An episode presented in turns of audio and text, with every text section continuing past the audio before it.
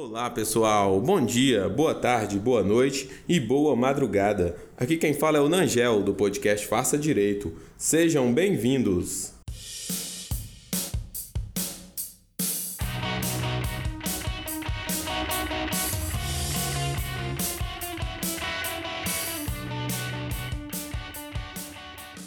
Hoje nós vamos falar sobre crime impossível ou tentativa inidônea. O crime possível também é chamado pela doutrina de quase-crime ou crime oco. O crime impossível tem previsão legal no artigo 17 do Código Penal, o qual estabelece que não se pune a tentativa quando, por ineficácia do meio ou por absoluta impropriedade do objeto, é impossível consumar-se o crime.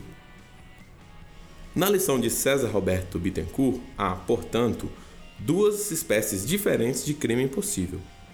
O crime impossível por ineficácia absoluta do meio empregado e o crime impossível por absoluta impropriedade do objeto. Mas, professor, em que consiste o crime impossível? Veja bem, pessoal, muitas vezes, após a prática da conduta delituosa, é possível constatar que o agente jamais conseguiria consumar o delito seja porque o meio empregado é ineficaz, seja por impropriedade absoluta do objeto. Um ótimo exemplo de ineficácia absoluta do meio é o caso da tentativa de homicídio, em que o agente aciona o gatilho, mas a arma encontra-se descarregada. A hipótese de objeto absolutamente impróprio para a realização do crime visado ocorre, por exemplo, nas hipóteses de manobra abortiva em uma mulher que não está grávida ou no disparo de arma de fogo contra um cadáver. Quanto à punibilidade do crime impossível, existem três teorias: a teoria subjetiva, a teoria objetiva e a teoria sintomática. Vamos ao estudo de cada uma delas.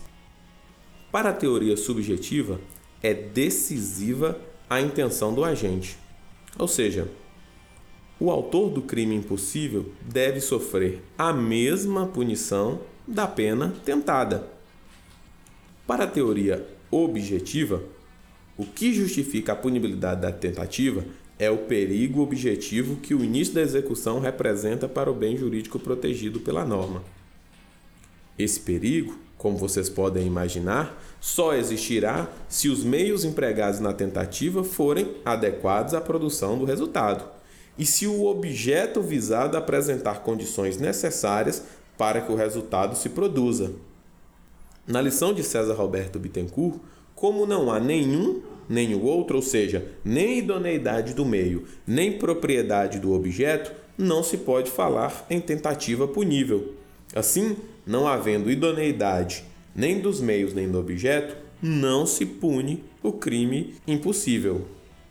Na referida hipótese, o crime impossível seria uma figura atípica. A última teoria, teoria sintomática, busca examinar se a realização da conduta do agente é a revelação de sua periculosidade. Ou seja, mesmo que a tentativa seja inidônea, ou seja, mesmo que seja um crime impossível, se esta revelar, ou seja, se a conduta revelar indícios da presença de periculosidade do agente, ela deverá ser punida. Por fim, vale esclarecer que a teoria adotada pelo nosso Código Penal é a teoria objetiva. O crime impossível constitui uma figura atípica. Ok, pessoal? Fica a nossa dica de hoje. Um abraço.